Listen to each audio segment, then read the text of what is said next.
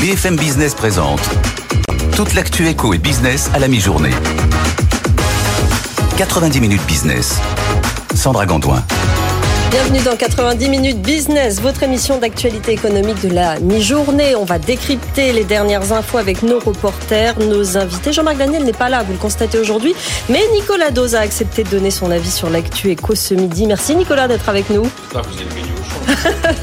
Allez au sommaire de ce mardi 21 novembre, on va voir ça dans, dans un instant. 500 ETI de plus, c'est l'objectif du programme Étincelle présenté aujourd'hui par Emmanuel Macron, là dans quelques minutes, hein, devant une centaine de patrons de PME à haut potentiel Thomas Sasporta c'est à l'Elysée. Il va nous expliquer cette opération dans un instant. Vivendi annonce la finalisation de son rapprochement avec Lagardère. Opération entamée il y a plusieurs années. On va revenir sur ce dossier, les tenants, les aboutissants, les conséquences avec Mathieu Pechberti. Et puis c'est une tendance lourde à Wall Street. L'engouement pour l'ESG s'estompe. De plus en plus d'investisseurs retirent leur argent de ces fonds d'investissement durables et responsables. On va expliquer pourquoi à midi 15 avec Alain Pitou, spécialiste de ces fonds.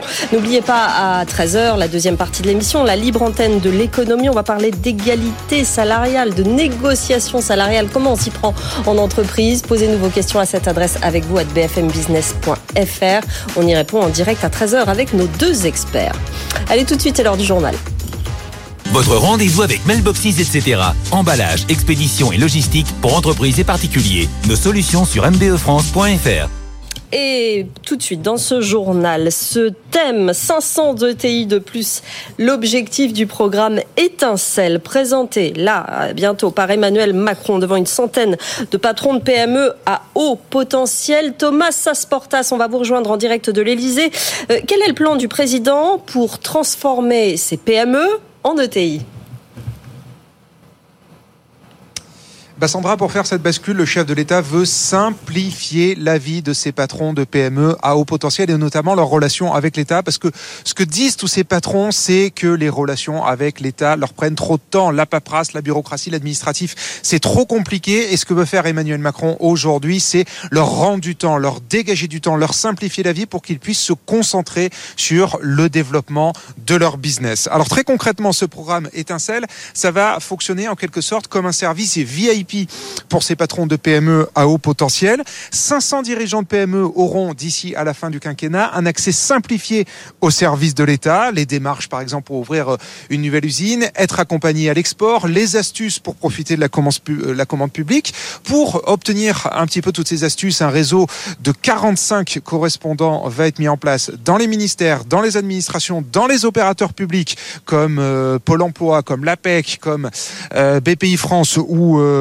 ou, euh, ou euh, Business France, pardon pour les accompagner au quotidien et les aider à basculer dans la catégorie ETI. C'est un programme de coaching en quelque sorte, hein, euh, si on reprend un peu le, fil rouge de ce programme, pour les aider justement à basculer euh, dans cette catégorie ETI et qui est inspiré très clairement de la French Tech. L'État va lancer régulièrement des appels à candidature et il y aura tous les ans des promotions de PME incubées dans ce programme étincelle. L'accompagnement dure 12 euh, à 18 mois. Il y a déjà 50 PME qui ont été accompagnées cette année. C'était en quelque sorte la promotion test. 50 PME supplémentaires vont être annoncé d'une minute à l'autre ici à l'Elysée. Et en tout, 500 PME vont être boostées d'ici à la fin du quinquennat pour devenir des ETI, parce qu'à la fin des fins, c'est ça l'objectif du président, combler notre retard par rapport à nos voisins européens dans ce domaine des ETI. La France aujourd'hui a 5600 ETI, en Allemagne il y en a 12 500, en Grande-Bretagne et en Italie il y en a 8000. Merci Thomas Asportas en direct de l'Elysée avec Olivier Mélan pour BFM Business. Nicolas Dose, on a pas mal réagi pendant ce duplex, effectivement. Ça rappelle le choc de simplification, c'était il y a 10 ans. Hein. Voilà, je pense qu'il faudrait faire un Grenelle des chocs. Ce serait une bonne idée. Non mais J'entends très très bien cette histoire, euh, les histoires de simplification, de choc de simplification. Il y a eu le tandem Thierry Mondon, Guillaume Poitrinal. Sylvain Aurébi, qu'on connaît ici, qui était dans le tandem avec un parlementaire dans la préparation de la loi Pacte. On en parle depuis des années de la simplification, depuis que je fais ce métier. Aujourd'hui, ça coûte 3 points de PIB. Au moment où on, où on fait venir une, une, centaine de PME un petit peu emblématiques dans l'espoir qu'elles passent le cap des 250 salariés, qui est un objectif. C'est vrai que si on passe de 5600 ETI à 10 000, on a réglé tous nos problèmes. Voilà. Mais on a eu un rapport de l'IGF qui a été dévoilé par les échos où il y a les 340 aides vertes aux entreprises. Comment voulez-vous qu'on s'y retrouve là-dedans On n'a pas besoin de faire ce genre de truc. On sait exactement où sont les problèmes. Vous prenez tous les baromètres d'attractivité qui ont pu être faits, le UI, il y a le Business France également, c'est toujours la même chose. Complexité administrative, Alors on nous a déjà annoncé sur l'industrie qu'on allait pouvoir maintenant obtenir tous les feux verts en l'espace de 9 mois et des friches industrielles clés en main. Bon, je ne sais pas vraiment où on en est. Complexité administrative, accès au foncier, poids exorbitant des impôts de production. Euh, FIPECO, avec François Ecal, a fait le point sur les impôts de production. On est à 4,2 points en France d'impôts de production PIB. Pour une moyenne européenne de 2,1 et en, en, en Allemagne c'est 1. On sait ce qu'il faut faire. Donc ça, c'est c'est très sympa dans le dans l'ambiance, hein, c'est choose friends, mais en fait, il faudrait, si on voulait faire un truc efficace, on décide qu'on revient en arrière sur l'histoire de la CVAE qui est supprimée sur 4 ans, on supprime tout en 2024, il faut trouver 3 milliards d'euros supplémentaires en 2024, sur 1300 milliards d'euros de dépenses, ça doit être possible. Euh, mais voilà, on sait ce qu'il faut faire. Je pense que là, c'est un petit peu du temps perdu quand même. Les histoires des guichets uniques, euh, on voit que dès qu'on essaye de faire des guichets uniques, c'est très très compliqué. Bon, je le dis gentiment, quoi, mais faisons un Grenelle des chocs. Oui. voilà pour la vie de Nicolas Dos. Autre, autre dossier dans cette euh, émission, Vivendi annonce la finalisation de son rapprochement avec la Gardère. Opération Mathieu Pechberti, dont on a parlé il y a plusieurs années. Hein. Elle a été entamée il y a, il y a plusieurs années. On rappelle les tenants et les aboutissants de ce, dossier, Mathieu? Oui, écoutez, euh, ça a commencé euh, en réalité, Vincent Bolloré, qui est donc le propriétaire de Vivendi, enfin quasi propriétaire. regardez, le groupe Lagardère, ça fait dix ans, mais tout a commencé en, en 2019. Le groupe Lagardère était endetté, avait un fonds activiste qui, qui lui euh, ne lui lâchait pas les chevilles à l'époque. Et puis ça s'est précipité au moment du Covid, le confinement, euh, la fermeture des aéroports, l'arrêt du trafic aérien a fait que l'une des deux jambes qu'on connaît peu hein, du groupe Lagardère, qui s'appelle le travel retail, ces activités de commerce dans les aéroports ou dans les gares, hein, connues sous la marque Relais en France, c'est évidemment complètement effondré. Et donc euh, Arnaud Lagardère a été contraint et quasi forcé même de laisser Vincent Bolloré monter au capital, ce qu'il n'a pas hésité à faire en quelques semaines pour prendre le contrôle rampant de la Gardère et ensuite lancer cette OPA qui se quasi termine, on va dire aujourd'hui, avec cette prise de contrôle. Qu'est-ce que ça va donner sur l'avenir du groupe Lagardère, Mathieu? Alors écoutez, sur le périmètre des activités, évidemment, toutes les activités euh, d'édition d'abord. Hein, Vincent Bolloré est monté au capital de Lagardère pour mettre la main sur cette pépite qui est euh, Hachette, ce qui l'a contraint en contrepartie à revendre la sienne euh, de maison d'édition qui est euh, Editis. il y a les médias du groupe Lagardère, évidemment, dont on parle beaucoup, mais qui en réalité rapportent peu, voire même coûtent de l'argent. Le journal du dimanche, Paris Match, Europe 1. Ça, ça va rester chez Lagardère. Peut-être qu'un jour, ça sera absorbé par Vivendi, mais on n'en est pas là. Le groupe Lagardère va rester coté en bourse encore pendant au moins deux ans. Et il y a un gros point d'interrogation sur les activités, sur celle dont je venais de parler, le travel retail, qui là, depuis la renaissance, on va dire, du trafic aérien, euh, marche très très bien, et dont tout le monde dit dans l'entourage du groupe Lagardère euh, qu'elle sera cédée euh, un jour parce qu'elle ne fait pas partie des intérêts de Vincent Bolloré. Nicolas? Je n'ai pas d'avis particulier. Non, ce qui me... Moi, je suis vieux maintenant, alors j'ai connu l'époque de Jean-Luc. Je me souviens, de ce, qu'était, je me souviens de ce qu'était le groupe Lagardère sous Jean-Luc et ce qu'il est devenu sous Arnaud, euh, le fils. Et, et, là, euh, j'ai tendance à me dire que c'est pas tel père tel fils. Mm. Voilà, mais j'ai pas beaucoup beaucoup d'avis. Bon, Vincent Bolloré continue l'opération euh, et de toute façon, euh, déjà d'après moi, il a plus le statut en commandite. Tout ça, est, Absolument. tout ça est désormais passé. Bon, c'est la, c'est, c'est une c'est une fin paisible qui s'écrit telle qu'elle a commencé à s'écrire maintenant depuis quelques années. Merci beaucoup Mathieu Pêche-Berti. On pourra suivre cette enquête aussi sur, sur le site, euh, évidemment le site de BFM Business. En bref, euh, dans l'électrique, Stellantis signe un accord avec le chinois Cattel. Euh, il portera sur l'approvisionnement de, batteries LFP pour ces véhicules produits en Europe. Les deux sociétés envisagent la création d'une co-entreprise à 50-50 pour la fabrication de ces batteries. Et puis cette désillusion pour Safran qui ne pourra pas racheter les actifs de Colin Aerospace en Italie. Le gouvernement italien s'oppose à ce projet d'acquisition. Euh, cette euh, filiale Metrotechnica est jugée trop stratégique pour les intérêts nationaux. Olivier Andriès, directeur général de Safran, était sur ce plateau ce matin. Écoutez. L'argument qui est invoqué, c'est que précisément parce que nous sommes fournisseurs du Rafale, si nous rachetons cette activité, nous pourrions potentiellement être en situation de ne pas vouloir livrer les pièces de rechange nécessaires pour l'Eurofighter.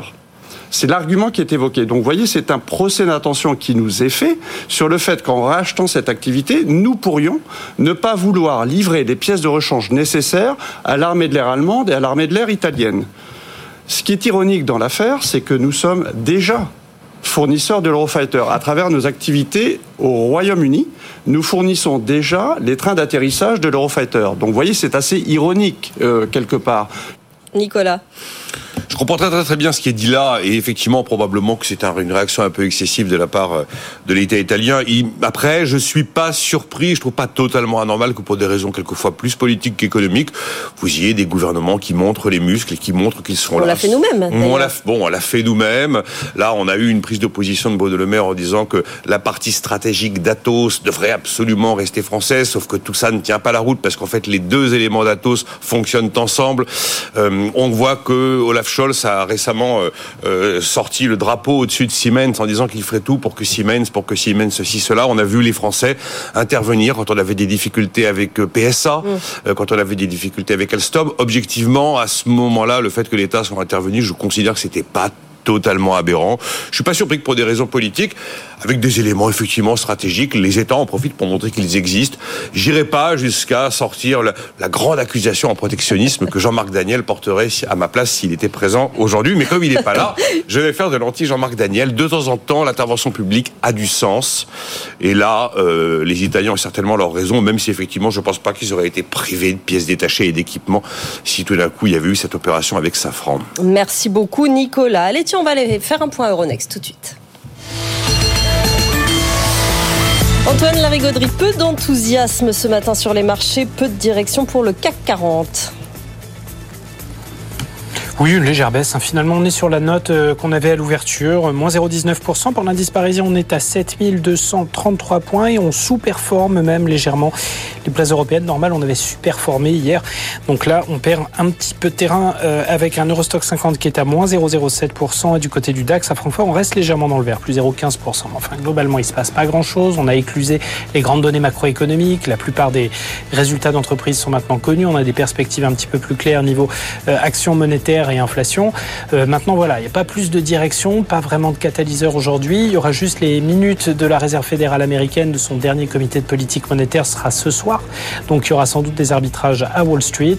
Euh, il y aura euh, les trimestriels d'NVIDIA. On en reparlera tout à l'heure hein, avec les grands noms de la tech américaine liés notamment à l'intelligence artificielle qui sont les superstars du moment. À noter également que bah, tous ces arbitrages, on y aura droit demain à l'ouverture à Paris. Donc dans l'attente, on ne prend pas trop de direction.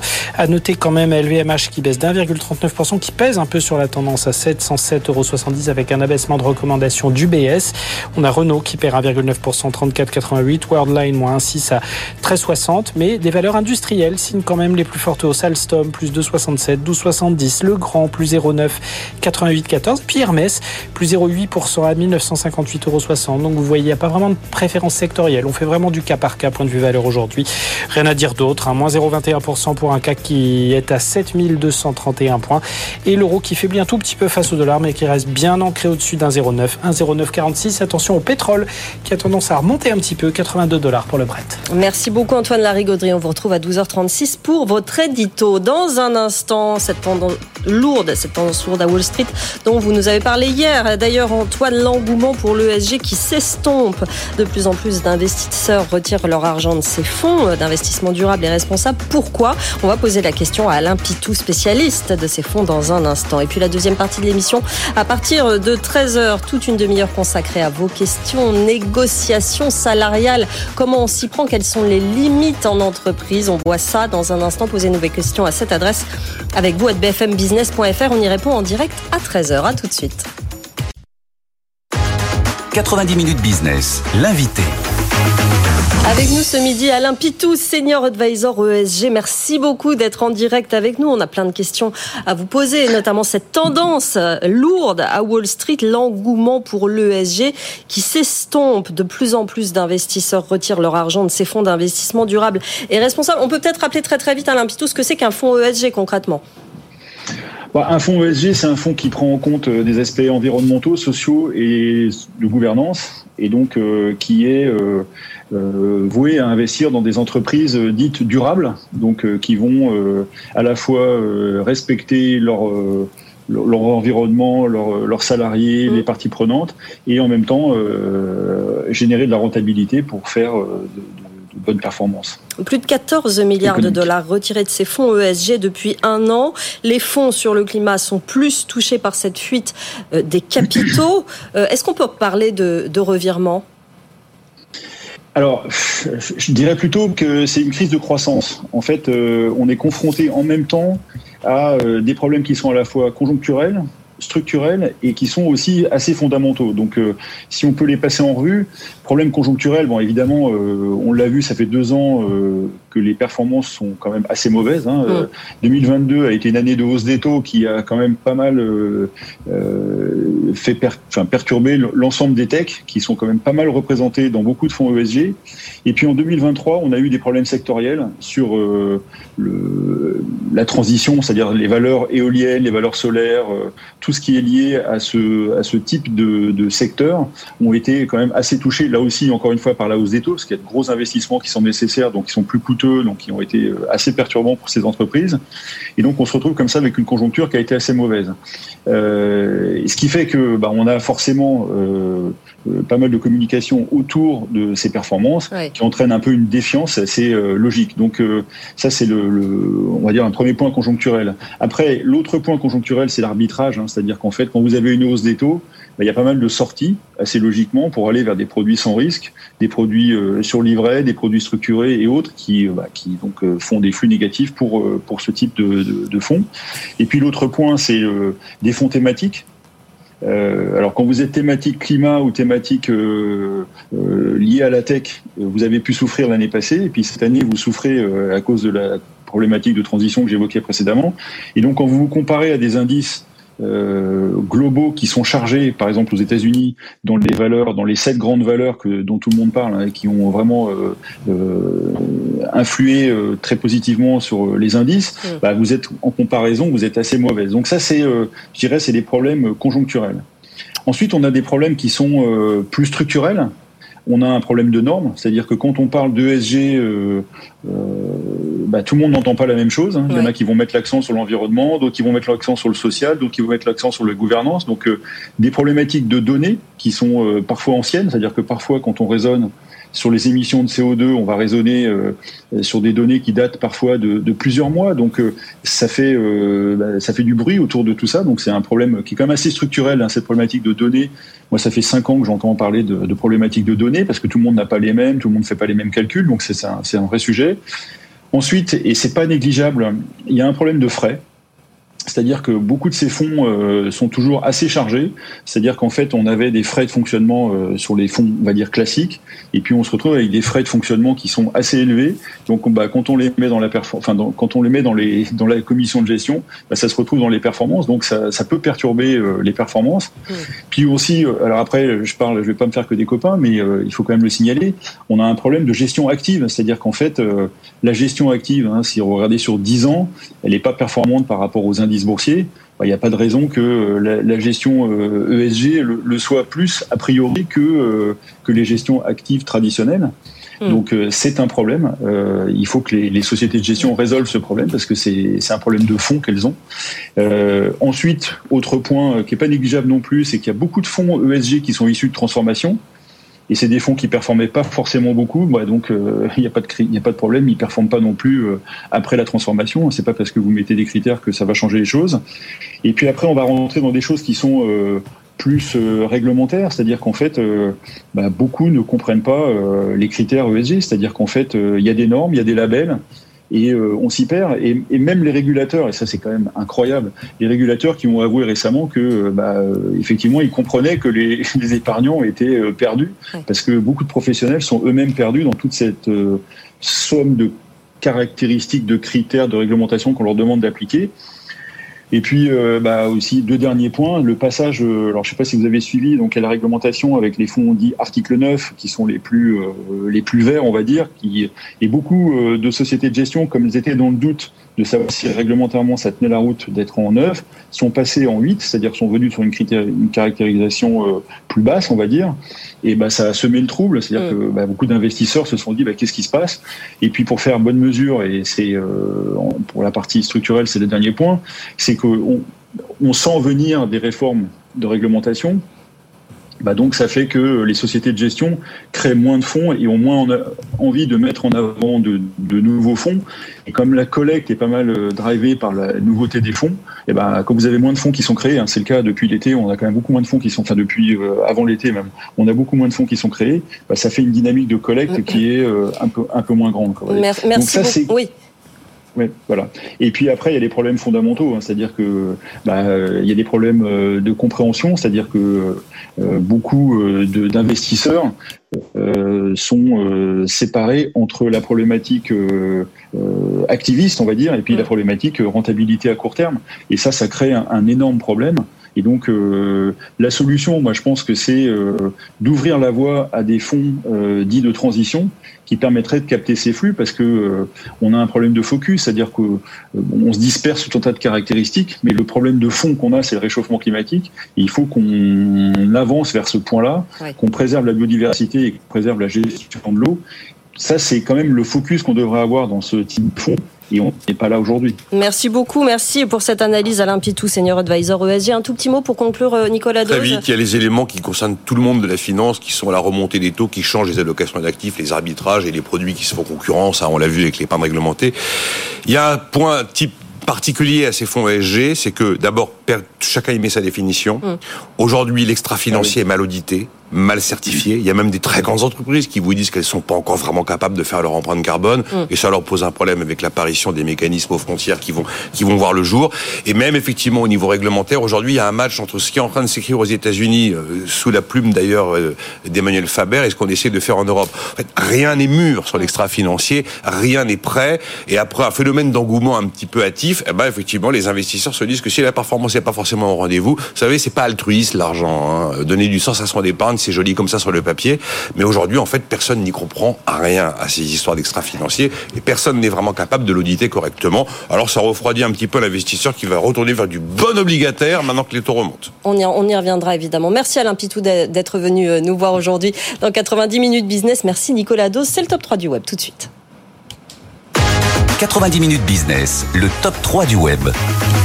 Le top 3 du web avec euh, Pierre Kupferman, euh, le top 3 des articles que vous avez préférés sur notre site. On commence par ces euh, pays d'Amérique latine qui ont tenté la dollarisation avant l'Argentine, Pierre. Alors, il s'agit précisément de trois pays moins peuplés que l'Argentine. Je rappelle que l'Argentine compte 46 millions d'habitants.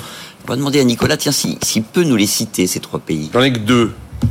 Équateur, Salvador, je suis quasiment sûr aux alentours des années 2000, mais le troisième, je ne vois pas. Eh ben, vous allez voir, c'est simple, c'est le Panama le Panama, donc 4 200 000 habitants, qui utilise le billet vert depuis 1904. Alors il y a une monnaie locale hein, au, Panama, le Balboa, mais on ne la trouve que sous forme de pièces. Euh, voilà. Donc c'est le Panama est en fait un pays historiquement euh, euh, dollar.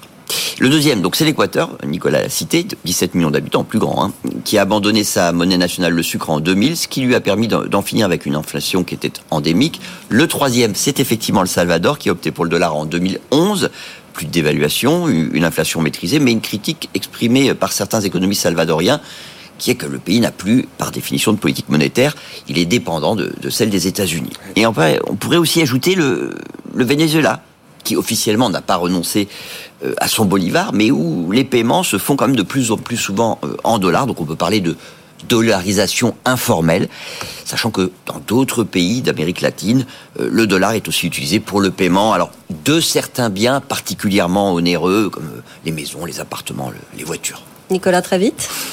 Tributaire de la tribu de bah, dans la mesure où ça voit vraiment le jour, où le peso disparaît, est mort de sa belle mort, eh bien, on est tributaire de, des choix américains, de la politique monétaire des États-Unis. Il n'y a plus de souveraineté monétaire dans ces cas-là en, Argentine. Et puis, ça suppose d'avoir des réserves de dollars et que les banques aient accès à la création monétaire en dollars. Il y a quand même des aspects techniques qui sont pas négligeables. Les Argentins, à titre individuel, ont une énorme réserve de cash en dollars. Ils ont quasiment l'équivalent de la moitié du PIB de l'Argentine, soit sur des comptes à l'étranger, soit carrément euh, en cash à la maison.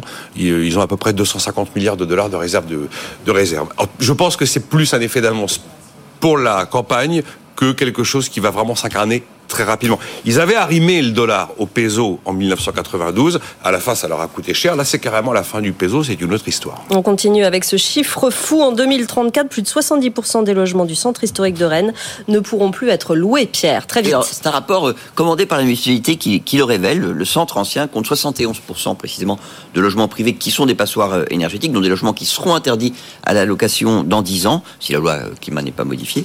Ces immeubles sont occupés par 21, 21 000 personnes ça fait 10% de la population rennaise, et parmi eux, bien seulement 14% sont des propriétaires occupants. Avec un problème majeur pour les bailleurs, c'est qu'il s'agit de bâtiments historiques protégés, avec souvent des, des, colombages. On ne peut pas utiliser n'importe quel matériau pour les faire passer en, en D.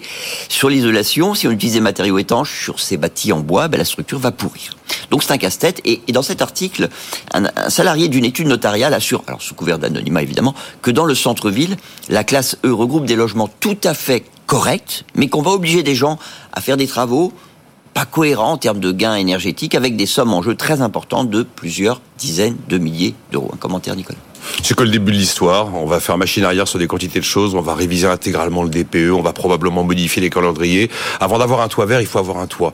Alors si on continue comme ça, combien d'habitants 21 000 personnes 10% de la population. Non, voilà. C'est une incarnation concrète de ce qu'on décrit maintenant depuis un petit peu plus d'un an. Euh, la réalité va reprendre ses droits, j'en suis absolument certain. Et on termine avec, euh, très vite, hein, Pierre, avec McDonald's qui propose la recharge rapide de voitures électriques sur ses parkings. Ça va bientôt arriver. Effectivement, c'est une, une, idée assez classique. Hein. On se souvient que les, supermarchés avaient été les premiers à installer des bornes électriques sur leur parking pour faire venir des, utilisateurs de, de, voitures électriques. Bon, la différence là, c'est que... Euh, grâce à cet accord qui est signé avec euh, Isivia, qui est une filiale d'EDF, les 2000 bornes qui vont être installées vont faire, enfin, vont donner la possibilité de faire le plein quasi plein, 80% d'autonomie, en 20 minutes, à un prix que les deux partenaires ne dévoilent pas pour le moment, mais qu'ils promettent, entre guillemets, attractif. Et surtout, important, on pourra payer avec sa carte bancaire, ce qui est loin d'être la règle aujourd'hui quand on trouve, euh, qu'on a le bonheur de trouver une borne sur son chemin. Nicolas Bon, bonne opération commerciale, on manque de bornes pour répondre à la demande. Donc oui, bah, il faut y aller. Et si McDonald's arrive à faire venir des clients pour vendre des Big Mac eh ben voilà. qui vendent des électrons, dans la recharge, on aurait tort de se priver, hein, franchement. Merci messieurs. Dans un instant, la suite de l'émission, on va retrouver le journal de Marjorie, notre débat. À tout de suite. Voilà, Emmanuel Macron en direct de l'Elysée pour présenter son programme Étincelle destiné aux PME à fort potentiel pour en faire des ETI. 6 000 ETI dans le pays euh, actuellement. 7 000, 7 000 euh, ETI. Pierre, qu'est-ce qu'on a retenu de ce sont, discours qui, ne, qui, qui, le sont devenus depuis 2010, des ETI. Voilà, précisément les, les chiffres et effectivement le, le, président qui propose euh, ce programme qui vise à accompagner les PME, euh, des PME qui acceptent en fait d'avoir une sorte d'accompagnement personnalisé. Il a donné oui. quelques quelques détails. Hein. Par exemple, pour l'export, pour la, pour la commande publique. Ça peut être parfois même d'accompagner euh, euh, des ministres lors de, voyages à l'étranger. Et puis, c'est des accompagnements, on va, dire, on va rester dans le concret, accompagnement gratuit pour la rédaction euh, euh d'offres d'emploi. On entendait le, le chef de l'État parler de difficultés de recrutement, euh, d'évaluation de la marque employeur. C'est vrai que les PME sont pas toujours très au fait de, de ce que ça veut dire, même la marque employeur. Et puis peut-être parfois même de petites équipes qui vont vraiment aider euh, dans le quotidien euh, ces, ces, PME pour, pour les aider dans une logique, le président l'a dit, dans une logique où l'administration n'est plus euh, tatillonne, n'est plus chargée uniquement d'autoriser, de, de, contrôler, mais d'accompagner, de faire tout ça dans la bienveillant. La culture bon, de l'accompagnement et de la bienveillance, c'est ce qu'il a dit. Alors Clément Van Tornout est avec nous. Vous êtes vice-président associé d'Axtom. Au départ, on devait parler de la France moche, la transformation de ces zones d'activité euh, économique. Mais là, ça, ça, ça concerne effectivement euh, les entreprises et notamment les entreprises qui travaillent dans ces zones. Clément, euh, qu'est-ce que vous avez retenu de, de ça, de cette volonté euh, finalement euh, d'Emmanuel Macron depuis plusieurs années de, de ce choc de simplification Est-ce que est-ce c'est une nécessité aujourd'hui pour ces entreprises? Alors effectivement, ce, ce, type de discours est, très bien accueilli. Il faut qu'il suive des actes et relativement rapide. On est aujourd'hui, nous, dans notre contexte de développement euh, euh, pour le compte de territoire et des entreprises de, bâtiments, hein, d'actifs immobiliers, qui sont des outils de travail pour euh, justement ces entreprises et aujourd'hui l'ensemble de la de la chaîne euh, de, de l'ensemble des instructions euh, d'urbanisme mm. et environnemental s'allonge de, de, plus en plus du fait de, de, de plein de bons éléments, effectivement, de, de, de choses qui sont très nécessaires. Mais aujourd'hui, ce qu'on constate, effectivement, c'est que c'est euh, instructions prennent de plus en plus de temps. Combien de temps, par exemple Alors, tout dépend de la typologie des dossiers. Sur des petits dossiers, ça reste encore relativement rapide, mais dès qu'on est sur des dossiers de plusieurs hectares, on a vite 2, 3, 4 ans mm. de, de process, on va dire, administratif pour pouvoir lancer la création des bâtiments qui vont eux-mêmes mettre une petite année. Donc, euh, c'est des délais qui, au final, deviennent très longs pour des entreprises qui ont des besoins quasi immédiats et qui ont besoin aussi, surtout, d'avoir de la lisibilité sur leur actif de demain, leur outil de travail et leur développement. Euh, les, entreprises ont énormément de défis euh, à relever dans les années qui viennent, défis écologiques, et c'est au cœur de ces, de ces zones que, que vous représentez. Euh, défis de recrutement, c'est un des gros problèmes, Emmanuel Macron vient d'en parler. Défis effectivement de, de, transformation, création de... Et elles sont au cœur de tout cela, cette culture de l'accompagnement, de finalement de transformer aussi l'état d'esprit dans lequel on fait. D'après vous, c'est quelque chose qui va les aider, euh, les entreprises, dans les nombreux défis qu'elles ont à remplir Oui, évidemment, c'est un c'est une chose absolument nécessaire. Aujourd'hui, on en, discutait, le président de la République en discutait, euh, sur le recrutement. Aujourd'hui, nous, on, se focus énormément sur euh, les lieux d'implantation, sur les collectivités où on souhaite implanter, de s'assurer d'un bassin d'emploi évidemment suffisant, qu'on puisse avoir effectivement aussi le temps de former pendant toute cette durée-là pour pouvoir à terme accueillir les salariés avec les formations euh, euh, correspondantes pour le développement de ces entreprises qui viennent s'implanter. Merci beaucoup, merci d'être venu euh, nous témoigner. Euh, Clément euh, Van Tornout, vice-président associé d'Axtom. J'ajoute que vous avez commandé à Opinionway une, une étude hein, sur les zones d'activité économique dont on reparlera en longueur sur, sur cette antenne. Merci beaucoup d'être venu nous voir et merci de votre flexibilité. Merci Pierre Kupferman. La suite de l'émission dans un instant, 90 minutes business avec vous. On va répondre à vos questions sur un thème, la négociation salariale, l'égalité des salaires en entreprise comment on fait, quelles sont les limites juridiques aussi. Euh, vous nous posez vos questions à cette adresse avec vous à bfmbusiness.fr. À tout de suite. 90 minutes business, toute l'actu éco et business à la mi-journée sur BFM Business.